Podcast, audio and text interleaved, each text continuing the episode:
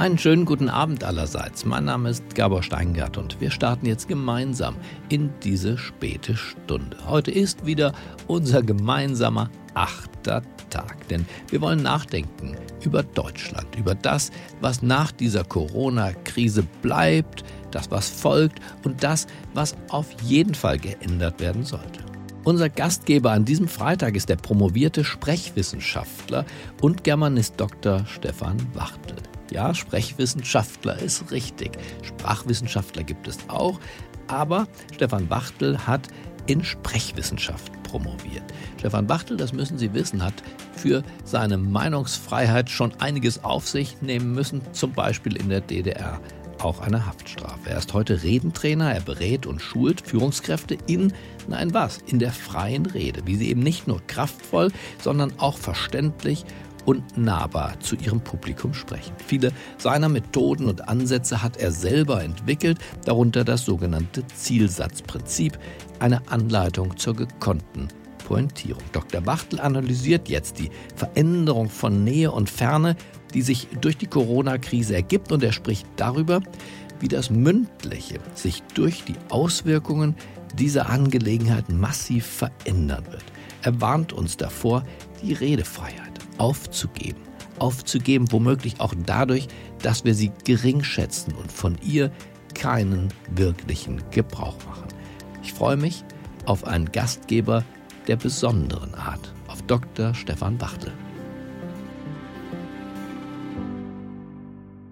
Meine Großmutter ärgerte sich über ungebührliches Verhalten.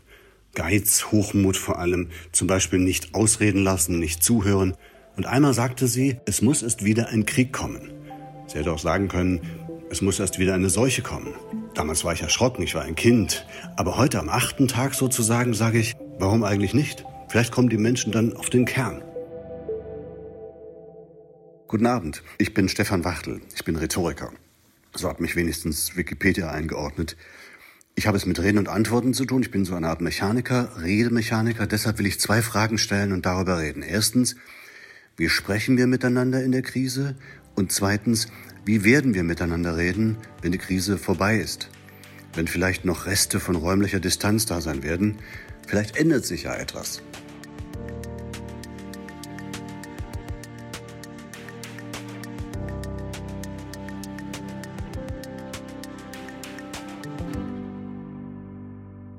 Was uns fehlt, ist ja vielleicht nicht räumliche Nähe, eher Empathie. Das ist auch keine neue Weisheit, aber da gibt es ein Klischee aufzudecken. Auch Empathie kommt eben nicht per se aus Nähe. Distanz potenziert Empathie ja oft genug. Ein Hündchen, dessen Schwanz eingeklemmt ist und das auf einem Facebook-Video zu sehen ist, das erzeugt weltweites Mitgefühl. Über zigtausend Kilometer entfernt. Zwölf Jungen damals, die in Thailand eingeklemmt waren, sie erregten unser Mitgefühl in der deutschen Tagesschau über Tage hinweg. Chilenische Bergarbeiter, die verschüttet waren, Minenarbeiter, die gerettet werden. Also Empathie ist nicht Nebenprodukt von Nähe. Diese globalisierte Krise zeigt uns das, sondern auch Empathie kommt oft genug gerade aus Distanz.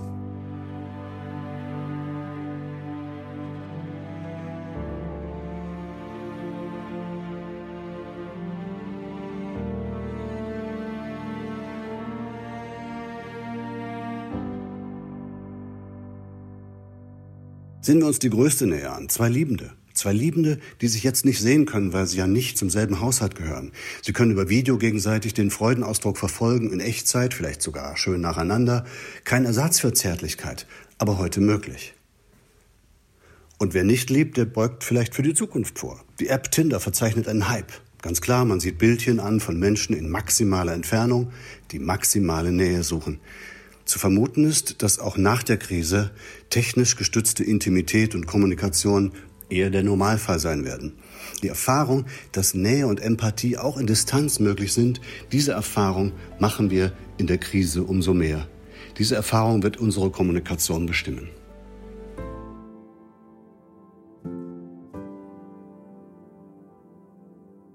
Nida Rümelin hat in seinem Podcast für differenzierte Distanz plädiert. Aber klar, wo es keine räumliche Nähe gibt, auch nach der Krise nicht, da werden wir Nähe im Reden schätzen lernen. Die Ideologie der Sachlichkeit und Nichtpersönlichkeit, mit der wir als Deutsche erzogen worden sind, wird, glaube ich, nicht mehr in Geltung sein können irgendwann. Wir werden sozusagen im Sprechen umso persönlicher werden müssen. Persönlicher werden, wenn es an Nähe fehlt, da bleibt nur die Sprache selbst. Wo reale Nähe, also Zusammenstehen, Zusammensitzen unmöglich wird, bleiben die Wörter. Kommunizieren heißt ja common, zusammen, etwas gemeinsam machen. Sie kennen das englische Common Ground. Jemand hat es irgendwann ins Deutsche übersetzt, da kommt heraus Gemeinplatz. Aber der ist gerade verpönt zu Unrecht. Wir werden auch Gemeinplätze wieder herholen müssen, wollen wir Distanz überwinden. Nähe durch Wörter, geschrieben oder gesprochen, Wörter, mit denen wir uns gemein machen mit anderen, das ist nichts Verwerfliches, nebenbei gesagt. Eine Tendenz wird sich also verstärken, wo Nähe immer mehr technisch hergestellt wird. Ich glaube, die angelsächsische Art der Kommunikation und hier speziell der Wirkungsmodus, in den die sich dort versetzen. Die beschreiben ja weniger Sachverhalte, als dass sie Appelle, Nähebekundungen und große Gemeinsamkeiten beschwören. Dort gehört die direkte Ansprache zum guten Ton. Du, ihr seid. Whenever you have to tackle a change, you have to begin with the heart. Bei uns gibt es das vielleicht noch im Lied gut. Wenn alle Brünnlein fließen, dann musst du trinken. Auf jeden Fall du, du, du. Das Persönliche, die sprachliche Herstellung von Nähe in unserer Sprache wird existenziell werden, wo räumliche Nähe nicht mehr möglich ist und uns nur Worte bleiben. Persönlich sprechen, das ist sicher das Schwerste in Zeiten, in denen persönlicher Kontakt beschränkt oder gar verboten ist, wenn alles per Videokonferenz gemacht werden muss. Meine Rhetoriktrainings habe ich in kurzer Zeit auf Video umgestellt. Ich vermittle, wie das geht, Skype, Webex, Zoom. Das sind die wahren Gewinner. Wie werden wir kommunizieren nach der Krise? Ganz einfach. Vor einem Bildschirm Gesichter sehen, dabei mit einer Maus hin und her fahren, hantieren, Stimmen laut und leise stellen, Mute und Remote. Das wird nicht mehr zurückzudrehen sein. Unsere Bildung, das Asset für Nationen ohne Bodenschätze, wird eine einzige Videokonferenz sein. Von jung bis alt, von Volkshochschule bis Executive. Und das wird das ganze Leben von dieser Krise an völlig umkrempeln. Vom Kindergarten an. Zum praktischen Reden zurück. Lernen wird heißen, vernetzen, remote. Die technische Herstellung von Nähe, die mündliche Verbreitung von Ideen wird existenziell werden.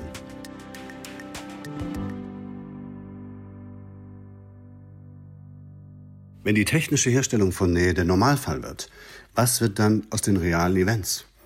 Live-Treffen werden seltener, auch nach der Krise. Was geschieht mit etwas, das selten wird? Zwei Folgen.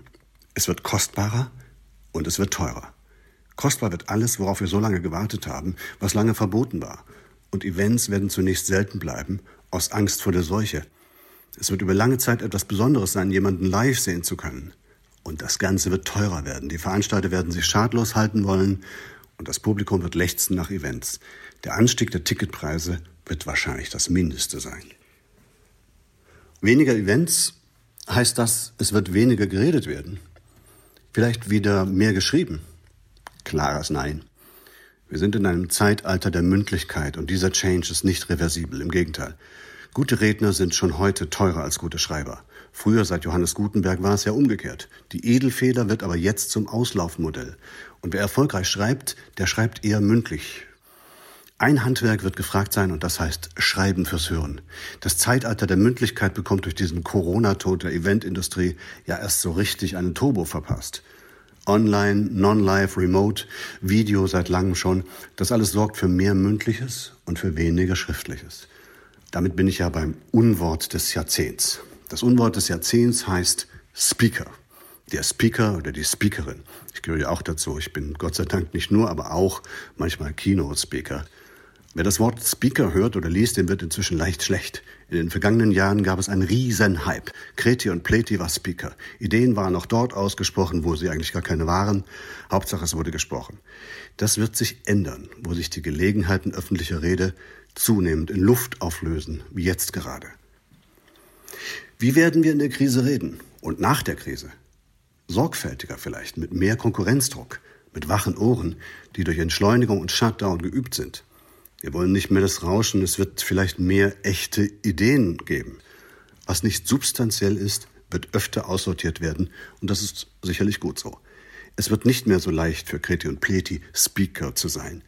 Diese Krise wird die inhaltliche Qualität des Gesprochenen steigern.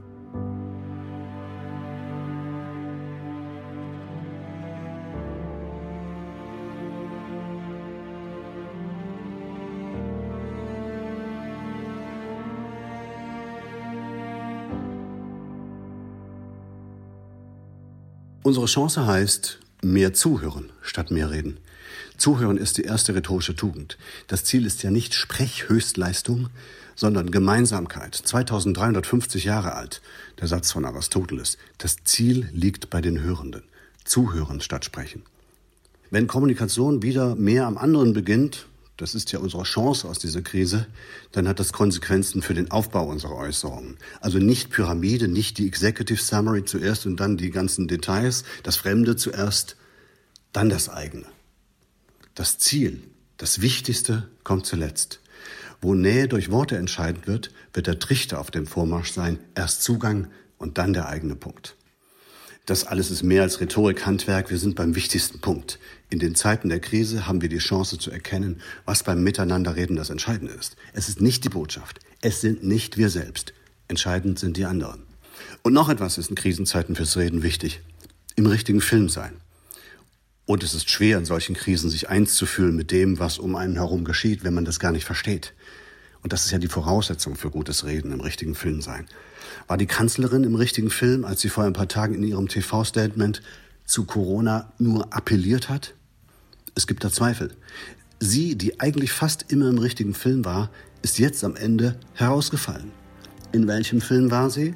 Sie war in ihrem eigenen Film. Ihre Kommunikationsessenz ist das Abwarten.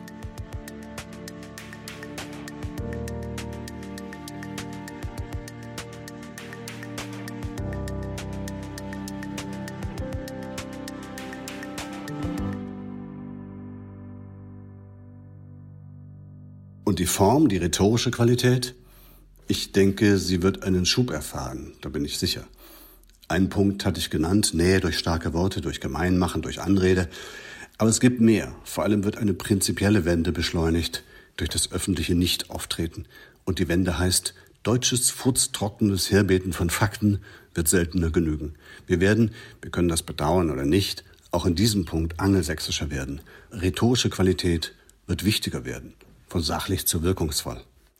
Wie werden wir jetzt miteinander reden? Es geschieht ja etwas ganz Eigentümliches. Wir haben mehr Zeit. Wir sind nicht auf Termin, wir müssen nicht irgendwo hin, wir sind nicht mehr auf der Reise oder auf der Flucht, wir sind da. Und wir erleben das so lange ersehnte Gefühl, Zeit zu haben. Zeit ist gut fürs Denken, aber ich will ja über Kommunikation reden. Zu viel Zeit ist nicht immer gut fürs Reden. Ich erlebe das seit vielen Jahren, wenn ich Reden und Antworten vorbereite. Immer dann, wenn zu viel Zeit ist, wird's langatmig und langsätzig. Wer beim Reden zu viel Zeit nimmt, langweilt. Die Zeit, die uns diese Krise absurderweise schenkt, kann also ein Vorteil sein, aber sie muss es nicht. Wie werden wir also nach der Krise sprechen? Kurz gesagt, ich glaube, privat werden wir die Entzerrung und Entschleunigung bewahren wollen. Da wird es auch gelingen. Im Business aber wird in der Kommunikation nichts mehr sein, wie es war. Und politisch? Vielleicht darf ich da noch ein paar Worte sagen. In der achte Tag ist viel von Freiheit und Freiheiten die Rede. Ich bin kein Philosoph, ich bin nur so ein kleiner Redemechaniker, vielleicht ein Redeingenieur. Aber mit einer Freiheit, da kenne ich mich aus. Mit Redefreiheit. Und ich weiß vor allem, wie das ist, wenn sie abwesend ist. Ich habe ein halbes Jahr im Gefängnis gesessen in der DDR als 20-Jähriger, weil ich etwas gesagt habe, zum Beispiel, dass Redefreiheit nicht erwünscht war. Fünf Sätze waren das, die waren aktenkundig, das genügte. Ohne Redefreiheit keine Demokratie, das wissen wir. Die Redefreiheit wird es umso schwerer haben, je weniger Freiheit uns insgesamt noch bleiben wird. Die Verringerung der Freiheit, die wir jetzt erleben, wird an der nächsten Ecke bedeuten weniger Redefreiheit. Und der Mainstream wird noch unerbittlicher sein, die Antwort der Radikalen wird umso härter sein, die Kritik am Shutdown wird erbarmungslos sein, die Forderung nach seiner Verschärfung wird lauter werden. Ich will es nicht mehr erleben, aber es ist durch die Krise wahrscheinlicher geworden, dass dann wieder ein Paragraph ins Strafgesetzbuch kommt, öffentliche Herabwürdigung staatlicher Maßnahmen. Delikt 220 hieß das in der DDR. Das gab es, das ist vielleicht ungefähr 30 Jahre her, länger nicht. Was hat das jetzt mit der Corona-Krise zu tun? Wir dachten ja immer, Kapitalismus und Demokratie gehören zusammen. Seit langem sehen wir in China Kapitalismus und Diktatur. Das geht auch. Vielleicht noch hurtiger. Vielleicht noch erfolgreicher in solchen Zeiten. Kapitalismus und Seuche oder Diktatur und solche, was verträgt sich besser? Hätte China nicht vorgemacht, zu spät sicherlich, mit Absperrung und zentralistischem Verbot, was wäre unser Plan gewesen?